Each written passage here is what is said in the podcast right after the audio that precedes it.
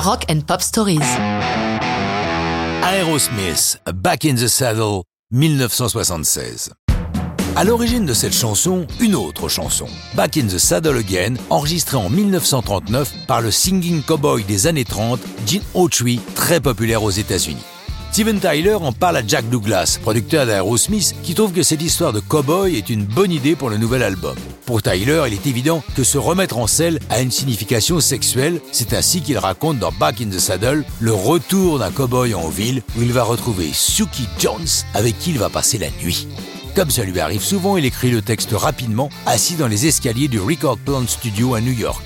Le riff principal de la chanson est composé un an auparavant par Joey Perry sur une basse Fender 6 cordes, mais, comme il l'avoue lui-même, je cite, J'étais vautré sur le sol, complètement défoncé à l'héroïne lorsque le riff m'est venu. Heureusement, j'ai réussi à m'en souvenir. Une fois en studio, le texte vite griffonné, la chanson se construit facilement, brodant autour du riff de Perry. Pour le pont, Steven Tyler tapote sur ses bottes et sur un bout de contreplaqué qui traîne dans le studio. Quant au claquement de fouet, il leur donne bien des tracas. Ils en ont acheté un vrai, mais personne ne sait le faire claquer, car c'est tout un art. Ils finissent par obtenir un résultat potable avec une corde claquée devant le micro. Ajoutez les bruits de sabots galopants et Steven Tyler pratiquant le yodel et le rock cowboy est dans la boîte.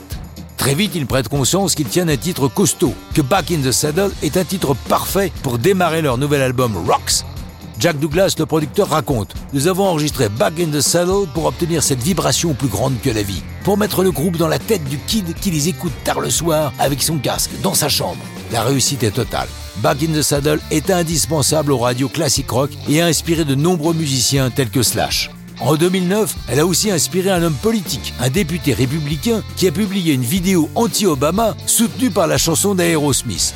Aussitôt, l'éditeur a fait interdire la vidéo, le politicien n'ayant sollicité aucune autorisation. Et le groupe s'est fendu d'une lettre commençant par Cher représentant Cantor, et son nom, merci de faire la promo de notre chanson sur Suki Jones, la pute. Elle et vous êtes faits l'un pour l'autre. Sa spécialité est de fouetter les sales gosses comme vous. Et ainsi de suite jusqu'à la conclusion. Allez, remontez en selle et prenez Suzy pour vous faire fouetter. Plus fort, qu'elle vous fasse mal. Vous êtes un vilain garçon, Eric.